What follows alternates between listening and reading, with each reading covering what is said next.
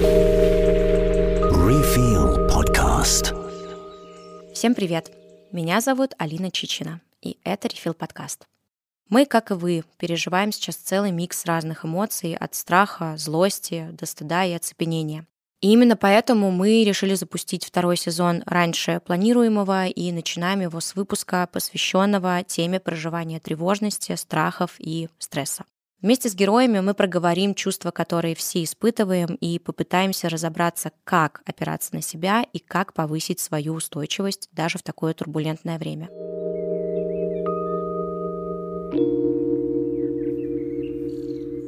Чтобы разобраться, что с нами происходит сегодня, как это пережить и что делать, чтобы поддерживать себя в этой ситуации, мы пригласили в наш выпуск сразу трех разных специалистов. Начать мы бы хотели сегодня со знакомства с Ириной Марьясовой, блогером, в прошлом журналистом и ведущей и проводником в игру Лила. Ир, привет! Привет. Спасибо тебе огромное за то, что ты сегодня к нам присоединилась. Мне очень-очень приятно, мне очень это ценно. А, тяжело, наверное. Знаешь, я недавно смотрела потрясающий выпуск на Ютубе. Мне очень понравилось, как ведущая этого выпуска сказала, что в такие времена достаточно сложно говорить, но еще сложнее молчать. И вот, наверное, это то, что испытываю, испытываю сейчас я. А, наверное, наперед попрошу у наших слушателей небольшое прощение, что, может быть, местами будут где-то путаться мысли. И я рада, что здесь сегодня я не одна, что здесь сегодня гости, в том числе ты. И я прям уже как будто бы чувствую твою поддержку, твое расположение. Спасибо большое. Начать, наверное, наш диалог с тобой я бы хотела с твоего совершенно пронизывающего душу текста, Спасибо. который ты написала, твоего поста в Инстаграме. Мне кажется, он разлетелся просто по доминирующему большинству моих подписчиков. У кого-то я видела просто репосты, у кого-то я видела уже какие-то свои интерпретации. Я так поняла, что он даже дошел там до мира селебов наших с их интерпретациями. Но, в общем-то, совершенно точно он оставил очень большой отклик. И, наверное, хотелось бы с тобой построить диалог основываясь так или иначе вокруг твоего текста, потому что мне кажется, что он очень глубокий, очень многослойный, и в нем действительно очень много каких-то разных ответвлений, о которых можно поговорить, и очень интересно, что ты в них закладывала. Я не буду его весь читать, я просто чуть-чуть э, вообще напомню, мне кажется, и так многие наши слушатели его читали с ним знакомые, ну, в общем-то, так вкратце перескажу, что Ира очень верно, мне кажется, заметила, что всего лишь вот один день, какие-то считанные часы, да, очень быстрое течение времени разделили нас всех. И сейчас людей уже злит, э, если ты стыдишься, если тебе страшно, если тебе, наоборот, не страшно, и ты пытаешься включить какой-то режим бравурности, если ты смеешься, если ты плачешь. И вот как ты написала, да, люди ищут виноватых, люди напуганные и ранят друг друга словом, обвинением, спорами. Скажи, пожалуйста, что ты сама чувствовала испытывала, когда вообще вот формулировала эти строки, писала этот текст? Вот когда это произошло, я проснулась, э, мои сотрудники мне стали слать сообщения. И первая реакция, мне кажется, достаточно естественная для многих людей, хотя сейчас уже говорят, что нет. У меня была реакция стыд, слезы, и я проревела весь день. И меня это просто разломило на куски, на части. И я не ожидала, что, казалось бы, я столько годы выстраивала свое равновесие, внутренний стержень, и что это меня может так сломать. И потом на следующий день я стала как-то пытаться, там кто-то позвонил из близких, я кому-то позвонила, у всех была вот эта сумбурная информация, и кто-то из моих друзей заулыбался и засмеялся. Смог в этой истории пошутить. И это меня спасло. Ну, то есть насколько можно было улыбнуться в этой ситуации. И потом, ну, поскольку ты меня представила как проводник Лилы, а я как раз осваиваю этот метод, я решила Лиле задать вопрос. А как мне сейчас себя повести и как я могу помочь людям? И там так интересно, что это очень мудрая, трансформационная, древняя игра, в которой с тобой действительно говорят духовные проводники, твои учителя, ангелы, кто во что верит. И там такая интересная штука, что ты не можешь войти в игру, пока не выкинешь шестерку. И люди сидят часами, чтобы войти в эту игру. Некоторые по пять часов, чтобы выкинуть шестерку, и Лила тебя запустила. И я сажусь в таких расстроенных чувствах. Я говорю, что мне нужно сделать, как мне себя вести и как я могу помочь людям. И первое, что выпадает шестерка. И начинается игра. И Лила начинает со мной говорить. И у меня начинает так вот гудеть третий глаз и гудеть макушка. Ну, то есть это считается коронная чакра, когда идет соединение действительно с проводниками. И игра мне несколько раз объясняет, успокой себя, успокойся, собери себя, собери себя. И когда я вот прихожу к этому равновесию, к пониманию тому, что все, что сейчас происходит, это не просто так и зачем-то нам дано, дальше приходит ответ. Говори об этом с людьми. Объясняй людям, что это дано не просто так, что надо помириться, что надо объединиться. Заканчивается игра, у меня гудит макушка. я беру текст. И просто за две минуты. Кто пишет тексты, знает, что такое написать текст за две минуты. Ну, то есть это просто потоковое состояние, ченнелинговое. Я пишу текст и публикую. И дальше этот текст начинает жить своей жизнью. Я даже его не присваиваю. Когда я вижу, что его публикуют, и он вот действительно, я уже слышала, что говорят, что по этому тексту кто-то там уже мантры кому-то рекомендует по этому тексту читать. Вчера моя подписчица мне прислала, что Ира, у нас маленькая-маленькая деревня в Беларуси, и у нас в чате в Беларуси люди читают твой текст. Или там папа прислал мне этот текст. И на самом деле для меня это был очень такой важный момент, когда я увидела, что все, что с нами сейчас происходит, это одна гигантская общая боль. Больно всем, и на эту боль мы реагируем абсолютно по-разному. И мне кажется, сейчас очень важно, что нам нужно сделать, а, найти внутреннюю опору, это первое. И мы можем поговорить о том, как я это делаю. А второе — это принять чужую боль. Вот мне сегодня буквально девушка написала, Ир, я понимаю, можно делать то-то, то-то. Но когда меня обвиняют, когда меня ругают, когда меня там что-то, как мне поступать? Если мне пишут гневные сообщения, ну, мне тоже пишут, мне, ой, там, много что присылают в директ. Первое, что сделать, увидеть боль. Увидеть, что человеку больно, что он напуган, и действительно, и у меня были люди, которые мне писали угрозы, которые мне присылали негативное, присылали очень страшные фотографии. Но когда я с ними начинала в директе просто говорить спокойно, я вижу вашу боль, я понимаю, что с вами сейчас происходит. Мне точно так же больно. Я не принимаю ничью сторону. Я точно так же хочу, чтобы был мир. Эти люди успокаивались. Они в итоге плакали, они говорили, что у нас нету ненависти к вам. И это очень ценно, когда ты можешь, ну, действительно, из какого-то очень устойчивого состояния, только когда у тебя внутри есть некое равновесие, увидеть чужую боль и ранясь об нее самостоятельно, другому помочь. Мне кажется, что дело в этом.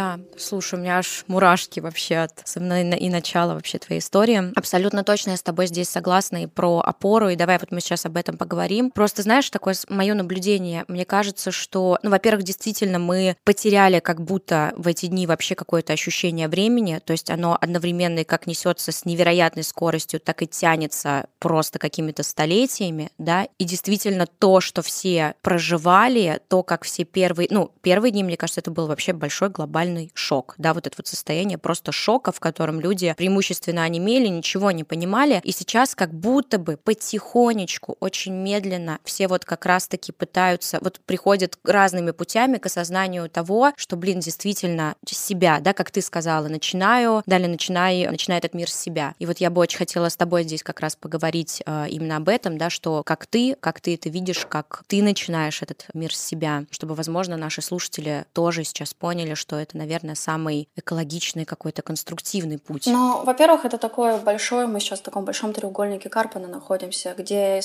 агрессор, жертва, и тут мы все и спасатели, и агрессоры, и жертвы. Там больно. И мы в этом поглощены в чувство вины. И мы вот из этого треугольника надо выйти. Вот, кстати, про внутреннюю опору. Когда ты понимаешь, что сейчас первое, что ты делаешь, что несешь ответственность за себя, за своих детей, даже за своего мужчину ты уже не несешь ответственность. Такая метафора, ну, представить, что такое гигантский тайфун. И он все больше и больше, вот этот, как вихрь, он больше и больше закручивает нас. Встать в центр этого тайфуна, действительно положи себе руку на сердце.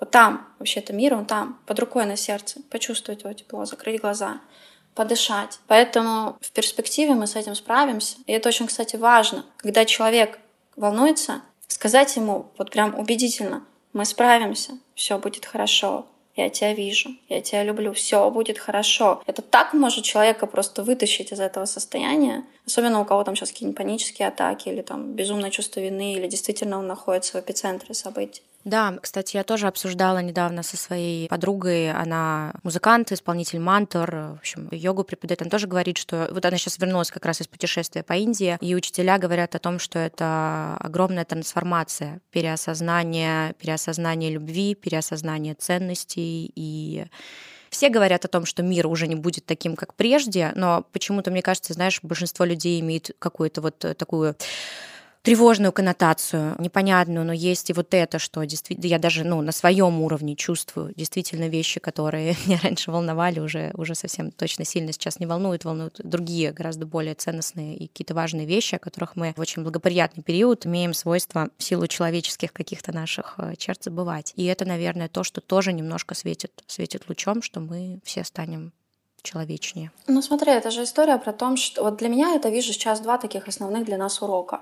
Первое — это история, когда ломаются все опоры вообще все внешние и внутренние. Первое, что мы почувствовали, сломались внутренние опоры наши. И сейчас это вот эта история, когда санкции такие, санкции сякие, у кого-то действительно рушатся здания, мосты, отношения, бизнесы. Вот несут все опоры. И в этом-то и суть, найти внутреннюю опору. Что бы со мной ни происходило, а нет гарантии, что когда, извините, я не хочу на вас нагнетать, но когда закончится вот это все, что потом не произойдет какой-то очередной апокалипсис который нас выведет еще на более другие уровни. Но в том-то и история, что когда мы, знаете, как на серфе, на волне, меняется, да, что-то уходит, что-то появляется, но мы, сохраняя спокойствие, едем на этом серфе. И нет ничего страшного, если тебя однажды, как меня тут на днях накрыло. Тут по всему миру мой текст летает, а меня накрыло и этой волной. Да, я просто не выходила в этот день в интернет, чтобы не тревожить свою аудиторию.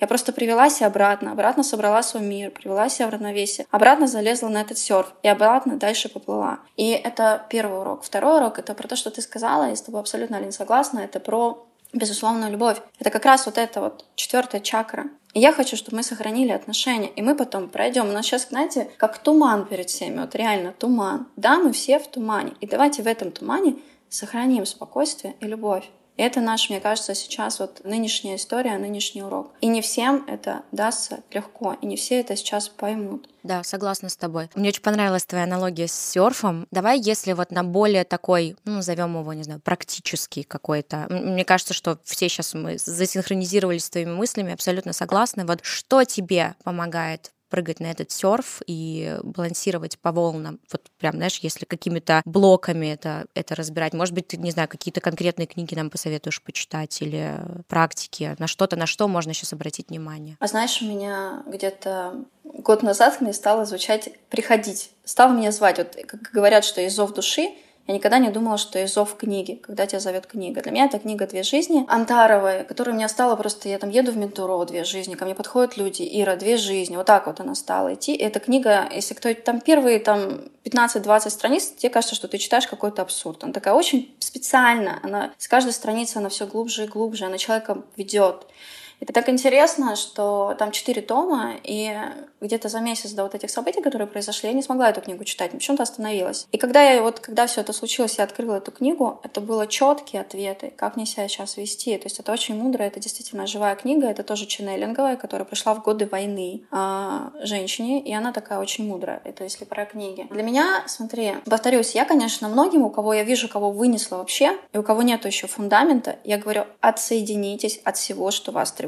Да. И здесь люди, знаете, они такие делают. Ну, я никак не могу помочь, но из солидарности я буду читать новости. Или из солидарности я буду испытывать чувство вины. Из солидарности я буду злиться, и это будет переноситься на мою семью, на моих детей, на моих соседей, на моих сотрудников и так далее. Это вообще в корне неправильно. Когда вы понимаете, что один меняет реально мир, когда один успокаивается, и вы просто посмотрите, когда у вас спокойное поле, а мы все его излучаем, как это влияет на окружение, на людей, на ваших сотрудников, на ваших детей. Когда приходит вот эта ответственность за то, что я излучаю, это очень сильно спасает. Я советую отключаться от новостей, отключаться от блога. Кто-то вообще сносит носят соцсети, да. И это не то, что спрятать голову в песок, ребята. Вы не прячете голову в песок, просто у вас нету силы внутри это вынести. Я оставила себе, но у меня есть опора. Как всем, когда вы строите внутреннюю опору, надо найти. Я нахожу. Я вижу, что у человека схожие со мной взгляды, что он точно так же продолжает светить. Я подписываюсь на этого человека и опираюсь на него. Если я вижу, что человека понесло не в ту степь,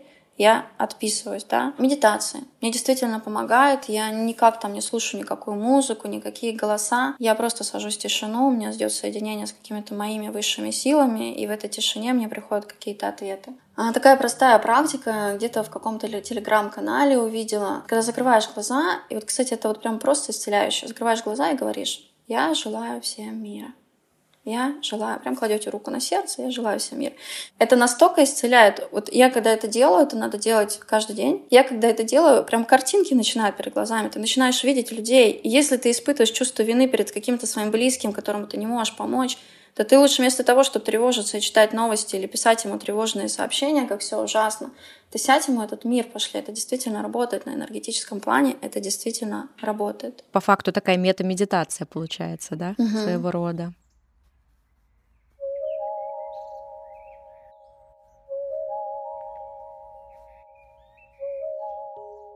Ты знаешь, мне вот после твоих слов прям хочется положить руку сюда на сердце и сказать тебе огромное спасибо, потому что я действительно чувствую в этом и какое-то, как дополнительную тоже опору и успокоение. И мне кажется, это действительно такой какой-то сейчас очень-очень важный базис и вроде очень простые вещи, но которых мы сейчас все супер забыли, потому что мы все куда-то улетели за головой, за тревожностью, и очень важно вот сейчас вернуться, заземлиться, и, и вот в этом, в этом состоянии как-то как будто уже не так тревожно, и как будто можно, можно в этом мире что-то пытаться еще делать, на что-то влиять. Это, это очень здорово. Спасибо тебе большое. Я бы хотела тебя в конце попросить, может быть, что-то ты бы еще хотела сказать нашим слушателям, что не сказала, либо просто какое-то напутствие, либо пожелание, вот все что угодно, все, что у тебя сейчас на сердце. Я хочу сказать вот э, к людям, которых я называю светлячков. Светлячки — это те, кто верит, что все будет хорошо. Несмотря на все. Это странная штука, когда вообще происходит апокалипсис, у тебя внутри есть «ребята, все будет хорошо». Я не понимаю это как, но я знаю, что все будет хорошо. Вот тем, кто даже это забывает, и у кого там, вот у кого есть это ощущение, к некоторым людям сейчас начнут, как ко мне, приходить тексты, приходить песни, приходить идеи, какие-то знания. И мне хочется, чтобы эти люди понимали, что это не принадлежит вам. Вот как мой текст. Его давно уже без моего имени публикуют, и меня вообще нигде не ёкает, потому что это не мой текст, это людям было послание. Так вот, если у вас есть какое-то, вы понимаете, что там это не смесь там гнева, разжигания, что-то про мир, и вы чувствуете, что через вас есть что-то такое потоковое идет, очень светлое, а многие сейчас боятся это проявлять. Ну, как бы страшно светить сейчас, на самом-то деле как бы это не очень этично, патриотично и так далее. Для кого-то это кажется совсем отлетевшим. Вот этим людям я посоветую вот не, ну, не держать это в себе. Делитесь, пишите, там, публикуйте что-то, насколько вам хватает силы, насколько вы себя чувствуете защищенными. А всех остальных я очень крепко обнимаю, напоминаю, что мир внутри, и сейчас мы каждый день выбираем тропу мира, реально каждый день, каждый день его внутри создаем. И если вы этот мир создали внутри себя сегодня, вот на этот час, и вы чувствуете в ресурсе, что вы можете этим миром с кем-то поделиться просто того человека, который рядом вас, какой бы он ни был сильный, и насколько вы его не доверяли, уважали, если вы чувствуете, что он потерял эту внутреннюю опору, не говорите с ним про политику. Просто скажите ему, что все будет хорошо, мы справимся, я тебя люблю, я тебя вижу, я прекрасно понимаю, как тебе сейчас больно, страшно и так далее. И так мы друг другу поможем.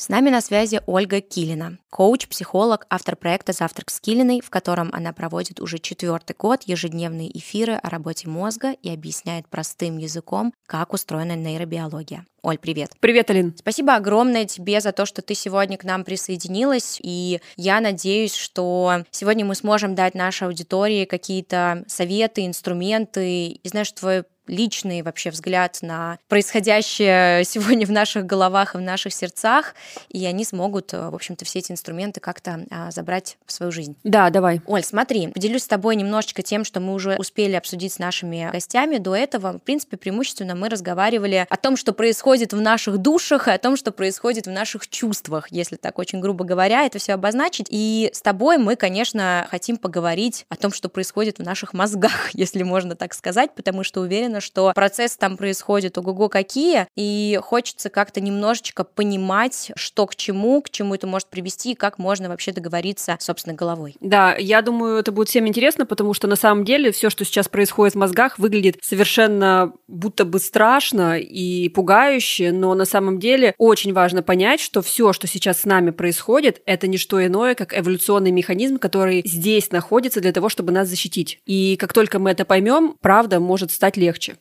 Просто потому, что мы знаем, как это работает, и мы знаем, что, ну, все, вот это так. Это так было испокон веков, когда мы бегали в виде пещерных людей по планете, и сейчас это работает точно так же. Мы умеем это обходить, мы умеем с этим работать, и действительно выход есть. Поэтому да, мне кажется, тема интересная, и можно будет хорошо на эту тему побеседовать. Слушай, а вот очень интересно, давай уже прям задержимся в этом месте. Вот э, расскажи нам, что, что это за процесс такие, ну вот давай прям, прям здесь поставим первую точку нашу. Смотри, эволюционно мы как вид вид созданы очень э, слабыми существами. То есть, да, если подумать, даже наши детеныши, когда рождаются, это вообще это максимально слабое существо. И на самом деле вот эта фразочка, что выживает сильнейший, да, она для нас, как для вида, не очень справедлива, потому что у нас выживает тревожный. И будем называть это, да, каким-то пещерным человеком, я сейчас кавычки беру, сам по себе наш вид на уровне пещерного человека обязан был быть очень тревожным, потому что ничего не должно было пройти мимо нашего внимания. Если что-то начинало проходить мимо нашего внимания, если наш вид расслаблялся, если мы как будто бы, знаешь, просто отдыхали, кайфовали, жили в свое удовольствие, то, скорее всего, мы бы с вами не выжили. Почему так происходило? Потому что не было объективно внешней защиты, и вся защита строилась на том, что мы сидим, ушки на макушке, ночью выходить нельзя, нас загрызут дикие животные, днем выходить тоже опасно, потому что мы пошли, нашли какую-то ягоду, съели ее, мы не побоялись высоты, решили перепрыгнуть э, какое-то, я не знаю, расстояние, которое не подрасчитали, упали, разбились насмерть. То есть мы должны были быть все время наготове для того, чтобы выжить. И на самом деле нас природа создала тревожными для того, чтобы мы смогли продолжить существование. И если мы ослабляем эту хватку, если мы перестаем реагировать на какие-то внешние импульсы и сигналы, то, скорее всего, мы с вами не закончим хорошо, скажем так. Поэтому выживал тревожный. И эволюция создала программу защиты. То есть цель эволюции, очень важно понимать, цель эволюции не в том, чтобы сделать нас счастливыми.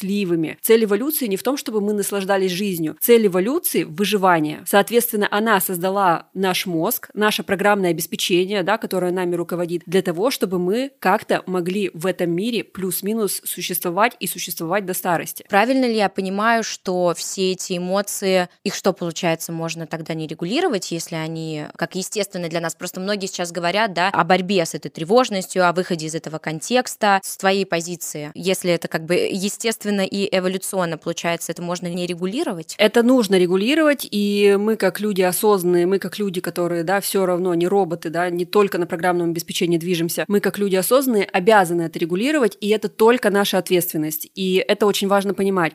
Но также важно понимать, что одно дело это регулировать, то есть, чтобы что-то отрегулировать, нужно как минимум это увидеть. Чтобы что-то отрегулировать, нужно как минимум признать, что это существует, и мы с этим можем работать. Другое дело, когда мы совершенно это отрицаем, когда мы убегаем от этих эмоций, когда мы говорим, нет, это наш недостаток, бояться только самые, я не знаю, слабые, я не боюсь, я не тревожусь. И вот как только мы начинаем это отрицать, или как только мы начинаем это избегать, то вот тут начинаются проблемы. Потому что нам кажется, что наши мысли — это наша реальность. Но нельзя забывать, что наши мысли — это просто продукт жизнедеятельности нашего мозга. И вот по факту они-то все и определяют. И вот с этим вот можно и нужно обязательно работать. Просто потому что если мы начнем это отрицать, мы этого не увидим, мы скажем, ну и черт с этим совсем, и как минимум привет нервное истощение и так далее и тому подобное, всякие разные другие недуги. То есть для того, чтобы с чем-то работать и регулировать, нужно это признать. Угу, шаг один. Да. Спасибо большое. Ты как раз сказала сейчас э, то, о чем я с тобой хотела поговорить. И я так понимаю, что у себя в своем видео ты тоже рассказывала про феномен, можно сказать, нервного истощения. Расскажи, пожалуйста, и нам тоже, как наступает, вследствие чего и что, э, как из него выбираться. Тут вот очень важно понимать, что мы сами ответственны за вот это вот свое состояние. То есть мы больше не дети, больше не придет мама в комнату и не скажет, тебе надо обедать тебе нужно поспать, тебе нужно отключить новости. Сначала у нас идет физиология, это база, а потом уже идут там, да, какие-то другие совершенно вещи, которые на нее настраиваются. Поэтому ни в коем случае вот в какие-то сложные времена, в тяжелые времена нельзя забывать о том, что важно спать, важно есть, важно пить, важно общаться с близкими людьми, важно хоть какую-то физическую нагрузку подключать. Я сейчас не говорю, что нужно в зал, да, идти и шарашить там до седьмого пота, но хотя бы пройтись вокруг дома два раза в день, это уже будет хорошо. Больше бывать на свежем воздухе. То есть я сейчас говорю, и звучит это все как совершенно прописные истины, типа, господи, кто этого не знает? Нас этому в седьмом классе научили на уроках ОБЖ там или на уроках биологии. Но нет, на самом деле, когда происходит сложная ситуация, мы именно об этом забываем, потому что мы что делаем? Мы начинаем постоянно, постоянно, постоянно искать, перерабатывать информацию, пытаться принимать решения решения, что-то предпринимать, предпринимать, предпринимать, и в итоге запускаем себя совершенно и находим себя как-то на обочине уже жизни, совершенно без сил и без желания что-либо предпринять. И вторая сторона — это ваше ментальное плюс-минус здоровье, которое вы тоже можете регулировать, потому что любую тревогу, любой страх, который разгоняется в вашей голове, что-то запускает. И не бывает так, что вы лежите там, да, и это все само началось просто вихрем. Нет, скорее всего, был какой-то триггер. Скорее всего, вы залезли опять в какой-то новостной канал. Или, скорее всего, вы пообщались с каким-то человеком, да, который вас там что-то надраконил. Или там э, что-то в очередной раз увидели. То есть вот это тоже ваша ответственность. И ваше ментальное здоровье, и ваше физиологическое здоровье. Выглядит как будто бы не слишком ли дофига ответственности, Оль, но, как бы, знаете, не слишком. Не слишком. А что теперь делать?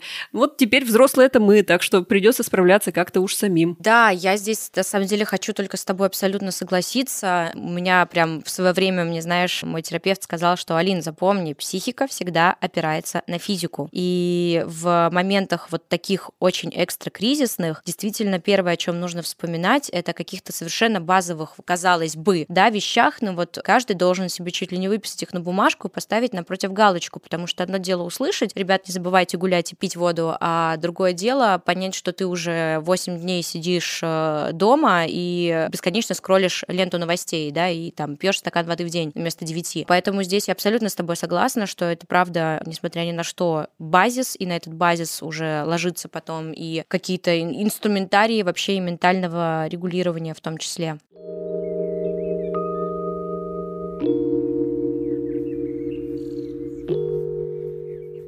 Ты знаешь, что есть такой термин, который называется doom scrolling. Это такой, знаешь, информационный мазохизм. Это когда ты скроллишь ленту и читаешь про плохой исход, неизбежный конец, короче. Это в 2020 году появился этот термин в связи с пандемией. И на самом деле это тоже огромная проблема, потому что это, это то, что запускает. Запускает механизмы тревоги, запускает механизмы страха. Давай на нем задержимся, потому что ты сейчас сказала, проговорила, и я прям поняла, что, наверное, я и примерно 100% моих друзей именно этим и занимаемся. Почему? Почему это так засасывает? Почему так, это так больно одновременно? И это какое-то, знаешь, как действительно какая-то вот некая воронка, из которой ты не можешь выбраться. Не знаю уж, можно ли это назвать некой травматичной какой-то травматичной воронкой, но тем не менее, что происходит с нашим мозгом, почему он в это так впивается? Тут такая история. Давай мы будем больше даже смотреть вот 20 год, как этот термин взялся, да, пандемия. Никто не знает, что будет дальше, никто не знает, что происходит. Такого никогда не было. И, естественно, мы как э, вид человечества, человек, единица, я, ты там, да, кто угодно, мы начинаем включаться в это, мы начинаем постоянно мониторить информацию, потому что у нас включается вот тот самый отдел мозга, который отвечает за обработку сенсорной информации. То есть все, что мы получаем извне, обрабатывается через миндалину, а она у нас отвечает за тревожность, за страх, за неприязнь ко всему новому, за то, что нужно быть всегда, знаешь, ушки на макушке, чтобы, не дай бог, не вымереть. То есть вот пещерные люди, вспоминаем, да? И вот эта миндалина, она у нас начинает активизироваться, она у нас начинает такая, опа, опа, какая-то движуха пошла, вот тут почитаю, вот тут почитаю, вот тут. И ты думаешь, что ты контролируешь ситуацию тем, что ты поглощаешь эту информацию. Это такая, знаешь, иллюзия контроля, что сейчас я буду это знать, и тогда какая-то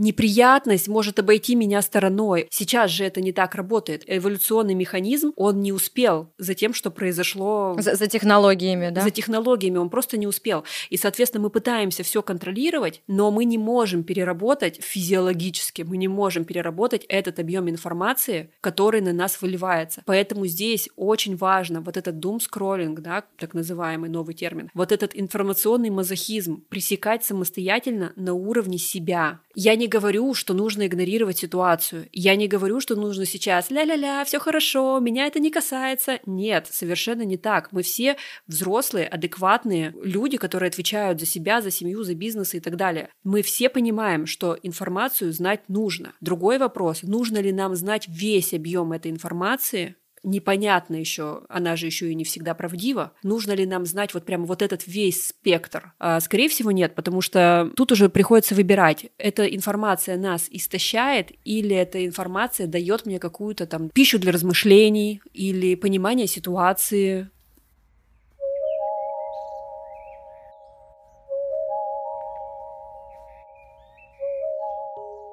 в этот твой монолог вот один воткну такой момент, который, может быть, вот я просто в себе его замечала. Я знаю, что многие мои друзья его в себе замечали. Интересно, что там за процессы такие в мозге происходят, та же самая ли это миндалина. Вообще, мне кажется, что у меня весь мозг одна большая миндалина, как сейчас.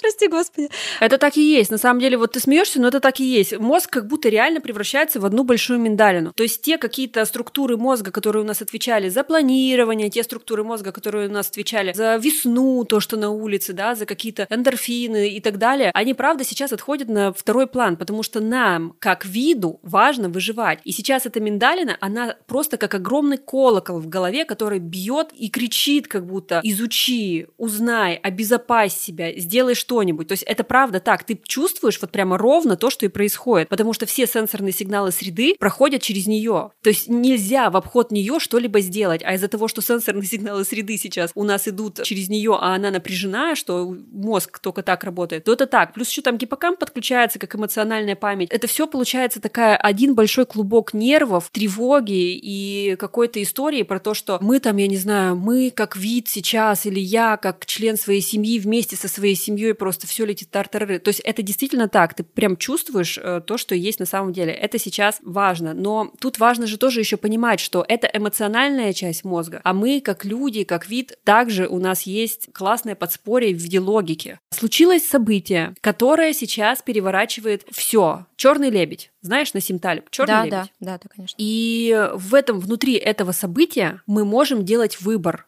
как мы на это реагируем. Уровень страха и уровень тревожности определяет не сама ситуация, а отношение к ситуации. То есть мы можем выбирать отношение к ситуации. И когда мы слышим этот тезис первый раз, мы думаем, что не может быть иного отношения к ситуации, чем есть у меня. Не может быть. Но по факту может быть. Я не говорю, то есть это не дихотомия, то есть не, это не история про то, что либо черное, либо белое. Я сейчас не говорю о том, что вы печалитесь, но вы можете выбрать беспечную радость. Это не так. Но мы можем, как у нас есть спектр, разный спектр чувств, разный спектр эмоций, разный спектр мотивации, разный спектр контроля над ситуацией. У нас есть выбор закрыться в себе или активироваться, да, помогать другим. У нас есть выбор между бей, беги, замри, то, что на инстинктах, или сфокусируйся, или будь внимательнее, или помоги ближнему, или сделай что-нибудь. У нас есть выбор. И на самом деле в этом выборе огромное счастье. То есть э, у нас, правда, есть огромный веер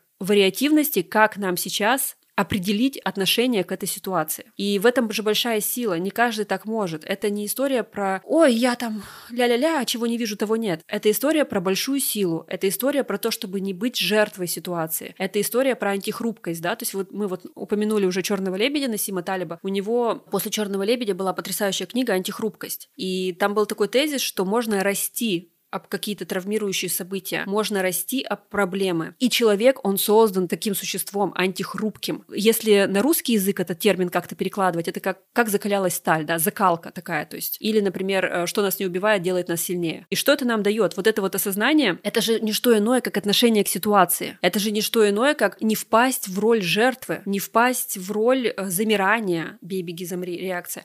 Это история про то, что у нас остается выбор. Мы можем быть жертвами ситуаций и замереть, а можем принять какую-то проактивную позицию и хотя бы что-то делать, даже в отношении себя. Мы можем найти смыслы, да, и тут есть э, очень классные книги «Скажи жизни да», например, да, она же вся пропитана этим, что когда у тебя есть смысл, у тебя есть для чего жить, для чего существовать. Импульс. Это Мгм. же Эдит Ева Гер, которая «Выбор» и «Дар», две книги. Важно понимать, что смыслы, они есть всегда, просто даже потому, что вы у себя есть и вы уже справляетесь. То есть вы уже в процессе. И вы с этим процессом справляетесь. И ваша задача как будто бы напоминать себе чаще всего об этом. То есть меня, меня лично, то есть я сейчас говорю, может быть, как какой-то городской сумасшедший, но меня, по крайней мере, лично это максимально успокаивает.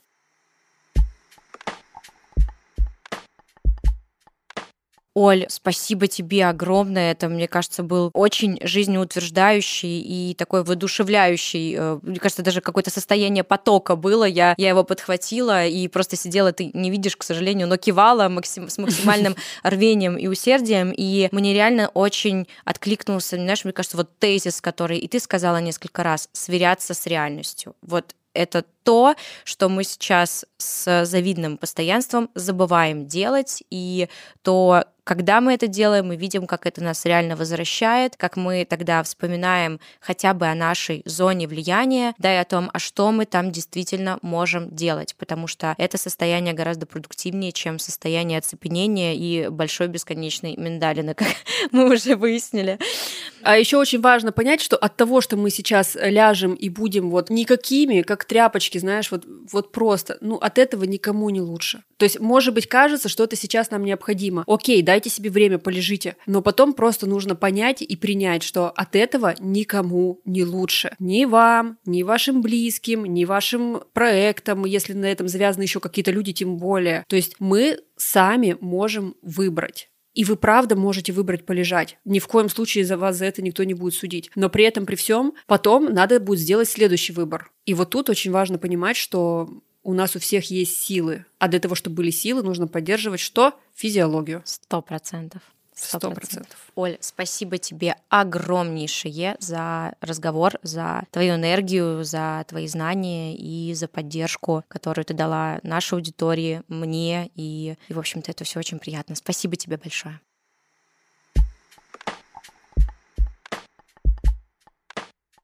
А сейчас в нашей студии мы поговорим с магистром психологических наук, сертифицированным гештальтерапевтом и руководителем психологического центра Натальей Жуковой. С Наташей мы поговорим о страхе, тревоге и всех тех состояниях, которые мы все сейчас испытываем. Исследуем эту тему глубже и дальше, чтобы понимать, с чем мы имеем дело. Наташ, привет! Привет! Спасибо тебе огромное, что ты нашла время сегодня с нами поговорить. Мне лично это очень ценно, очень приятно, и уверена, что нашим подписчикам и нашей аудитории это будет тоже невероятно ценно, и после нашего подкаста они смогут использовать какие-то конкретные инструменты для того, чтобы саморегулировать свое состояние. Но сначала хочу задать тебе вопрос. Как ты. Спасибо тебе за приглашение и спасибо, что ты спросила у меня про меня, потому что редко кто сейчас про это спрашивает. Как-то на сильных привыкли только опираться, а не спрашивать, как они. А я чувствую, что у меня сейчас период такой замедления и пересмотра и перестройки смыслов и ценностей моих в жизни. То есть, mm-hmm. что я тоже столкнулась в своей жизни, э, как и все мы, с катастрофой э, личной какой-то и рабочей, и вообще в жизненной.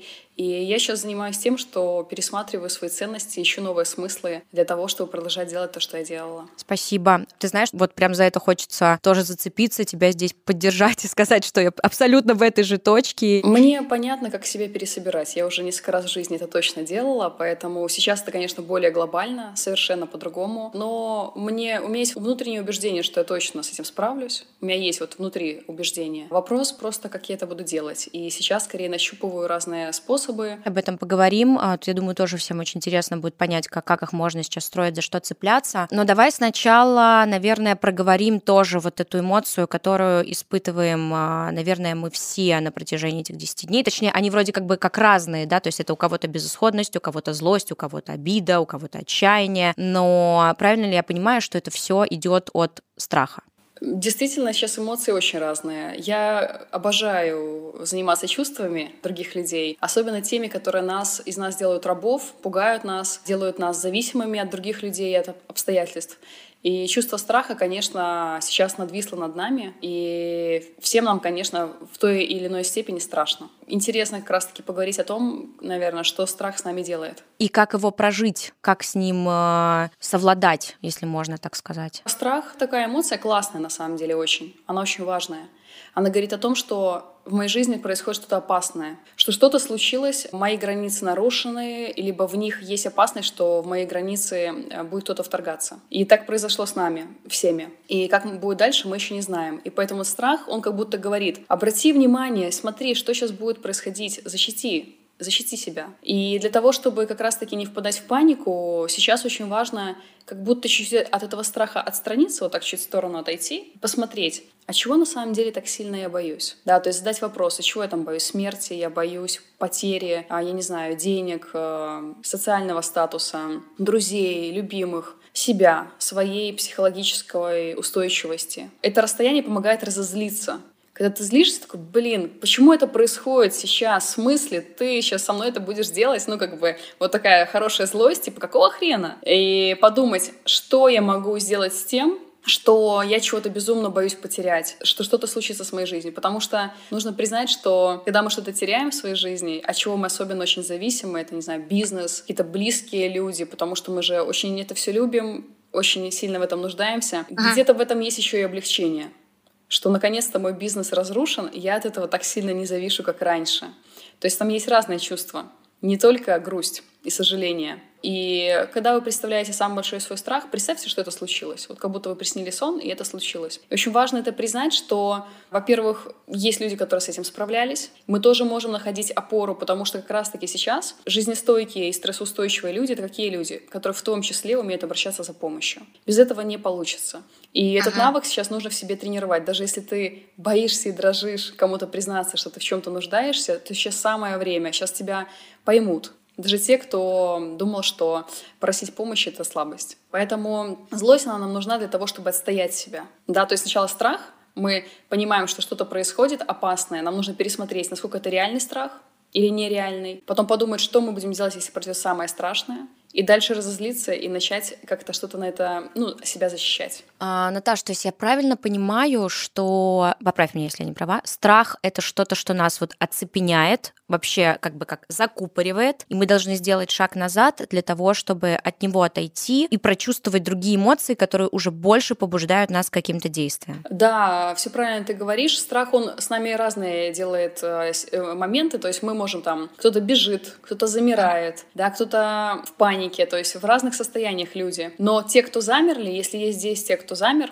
это значит, что вы пытаетесь контролировать весь мир и ситуацию, которая происходит. Это бесполезно.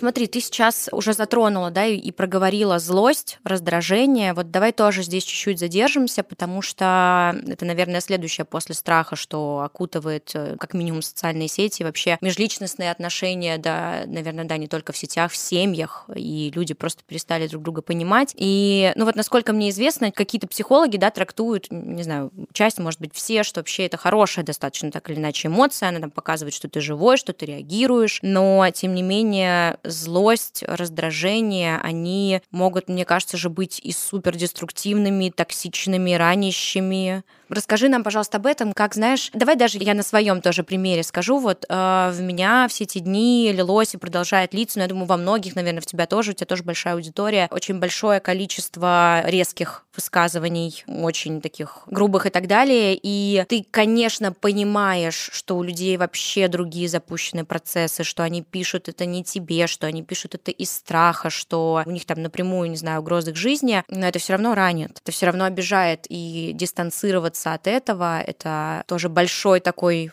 мускул, это много сил, много-много энергии. В общем, порассуждай тут, пожалуйста, с нами. Давай как? порассуждаем. Знаешь, я думаю о том, что ты говоришь, и я понимаю, что меня это не цепляет вообще. Когда мы понимаем, почему это происходит, например, и что с нами с помощью этого хотят сделать, это перестает на нас влиять. Uh-huh. А я скажу честно, что я почти ничего, никакой агрессии не получила в свой адрес. И есть, мы знаем, надо разделять сейчас ситуацию о том, что есть то, что запланировано и управляемо там СМИ, да, и вообще то, что агрессия, которая льется, это одна часть. Вторая часть — это люди, которые не справляются со своими эмоциями, и они тоже пишут. То есть часть, я понимаю, это фейки, полное, uh-huh. это понятно, да, то есть мы здесь понимаем просто, что на нас хотят повлиять. Вот как я на это смотрю? Приходит какое-то сообщение, не знаю, там, призыв к чему-то.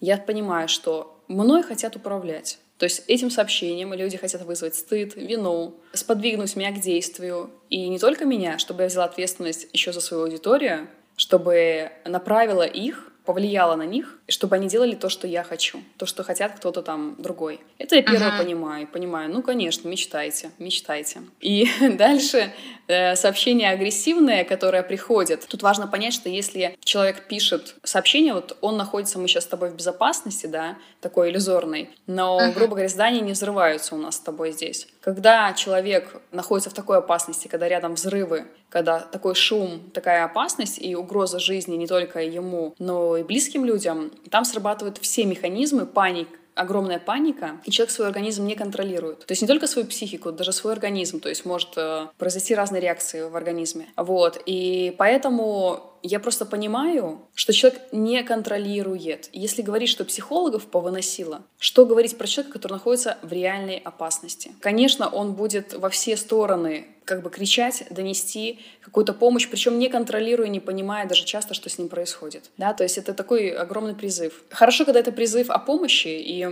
действительно за этот период помогала очень многим людям. Тут важно понять мотив, да, то есть это выплеск, это поиск, ну это, грубо говоря, как на тебя на работе наорал начальник, ты ему не можешь ответить, ты приходишь домой, орешь на ребенка. Или в автобусе орешь на человека. Все. Ты просто сместил, да, вот эту агрессию на кого-то другого. И когда я это понимаю, мне вообще это не трогает. Я понимаю, что да, вот так.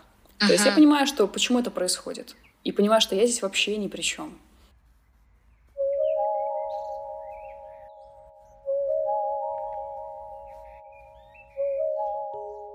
Так, Наташа, мне кажется, к текущему моменту наши слушатели точно финально поняли, что ты очень сильная женщина, что у тебя опора вообще супер.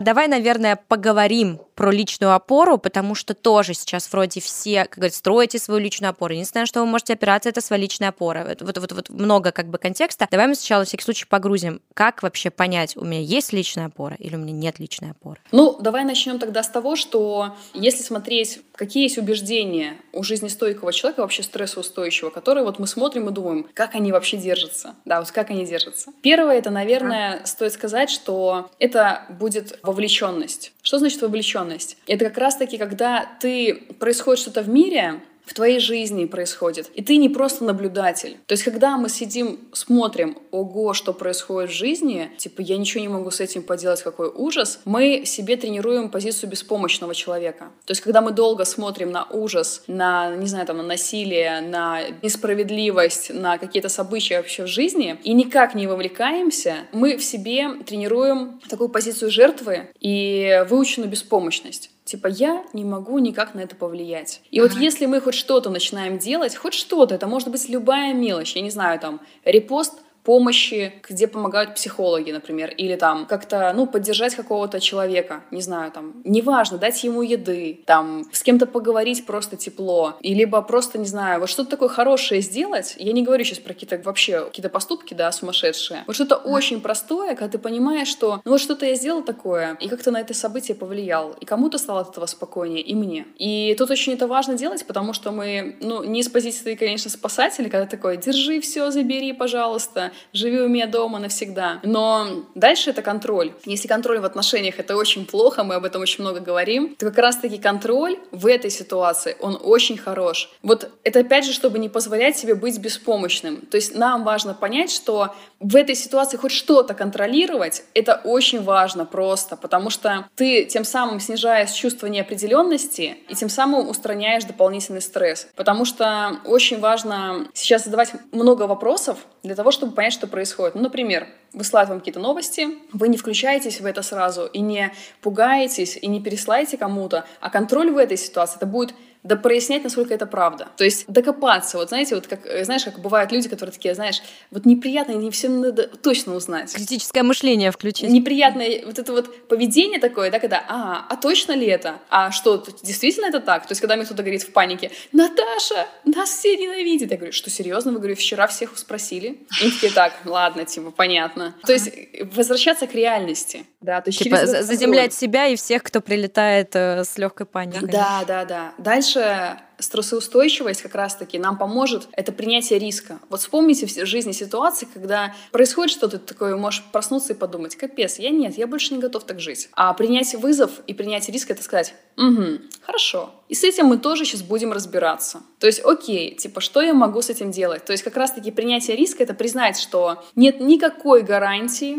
что то, что я буду делать, приведет к успеху, к результату. Никакого больше нету... Обычно люди говорят, дайте гарантию, что это сработает работает. Нет. То есть мы должны действовать, несмотря на неопределенность. То есть как раз-таки действовать без гарантии успеха. Да? То есть как раз-таки, если мы настроимся, вот э, как мыслят люди, которые жизнеустойчивы, как я вот смотрю на это, я думаю, что это случилось, да, этот факт, но в этой ситуации появится не только лишение, но и возможности. Уже предприниматели смотрят освобождающие возможности рынка в России, чем они будут заниматься. Вот это как раз-таки поиск возможности. Дальше это поиск, когда ты понимаешь, что я переживаю переживу эту ситуацию, надеюсь, все понимают, что это не последний кризис в нашей жизни какой-то, да, у нас будут личные кризисы, у нас будут еще глобальные кризисы какие-то. Это просто часть жизни. Дальше это самоэффективность. Это когда ты знаешь, что несмотря на то, что происходит в мире, есть что-то, что делаю очень классно. Например, uh-huh. работаю, танцую, не знаю, занимаюсь сексом, пою, но что-то в чем-то я очень хорош. И вот uh-huh. это вот ощущение, что в чем-то ты очень хорош, оно помогает нам как раз-таки, не поверишь, справиться с тем, что я в другом чем-то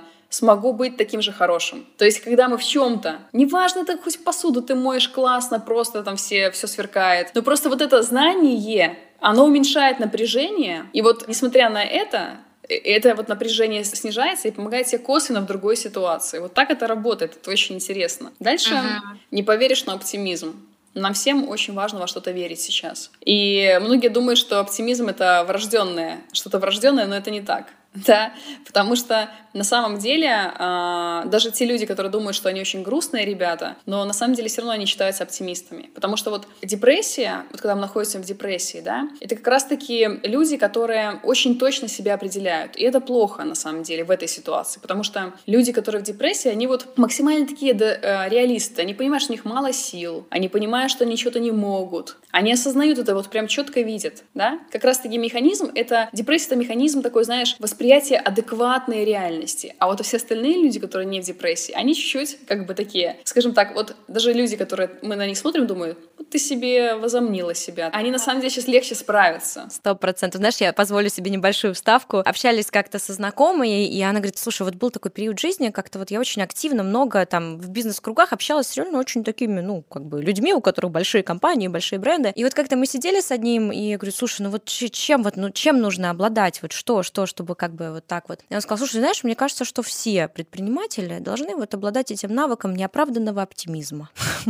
И мне это прям как-то, да, Наверное, да, это... это один из навыков очень важный. И сейчас, если в жизни это может быть не очень хорошо, но так в целом, да, иногда надо тестировать да. реальность все же, да. Но в этой ситуации это хорошо. Почему? Потому что это помогает, ну такой, вот они говорят, да ты пофигист. Вот эти люди, им сейчас будет легче. Почему? Потому что они проще относятся к ситуации, и это им помогает как раз-таки сохранить те самые силы, с помощью которых они восстановят свою жизнь. Я даже записала это как такая отрезвляющая позитивная пощечина. Сейчас ну, в таком хорошем смысле, что действительно ну, я прям почувствовала почувствовала себе легкий, легкий подъем. И мне как-то зацепилось за то, что кризисы еще будут. И нужно действительно как-то, ребята, вставать вот так чуть-чуть и немножечко, и как бы понимать, а что мы здесь можем сделать. Это очень круто. Спасибо тебе большое, потому что даже в моем контексте последних вот этих вот сколько уже там 10 дней, сколько это все с нами происходит, в основном ты пытаешься поддерживать, но знаешь, все как-то окутывают друг друга вот такой вот заботой, все равно чуть-чуть поникшей, и не знаю, даже даже мне сейчас было очень прям приятно, знаешь, какая-то часть, не знаю, моя детская, что ли, кто-то там внутри меня такой, да,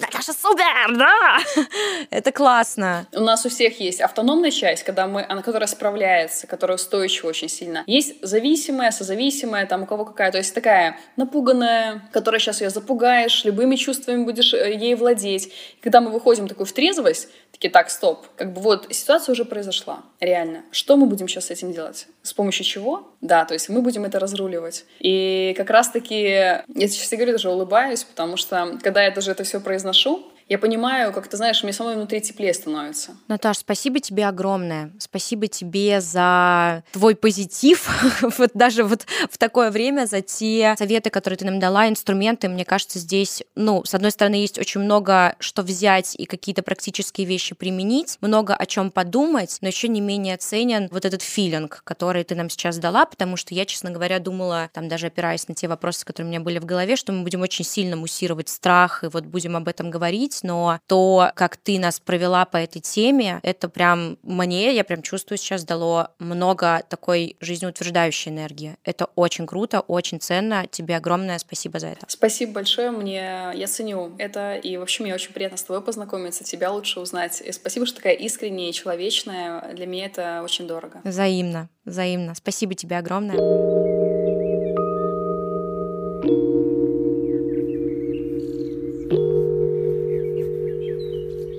Спасибо вам, друзья, за то, что были с нами в этом выпуске. Берегите себя в эти дни особенно. Нам действительно было важно выйти в эфир и поговорить с вами о происходящем. Это был первый выпуск второго сезона Refill подкаста. Если вам и дальше хочется оставаться с нами на связи, подписывайтесь на нас на всех платформах, чтобы не пропускать новые выпуски. А еще мы очень будем благодарны вам за оценки и комментарии. Так мы сможем понимать, как нам дальше развивать и улучшать подкаст. Мы по-прежнему будем встречаться с гостями-экспертами и продолжать исследовать мир wellness вместе с вами. С вами был Refill подкаст. Меня зовут Алина Чечина. Всем пока. thank you Bye.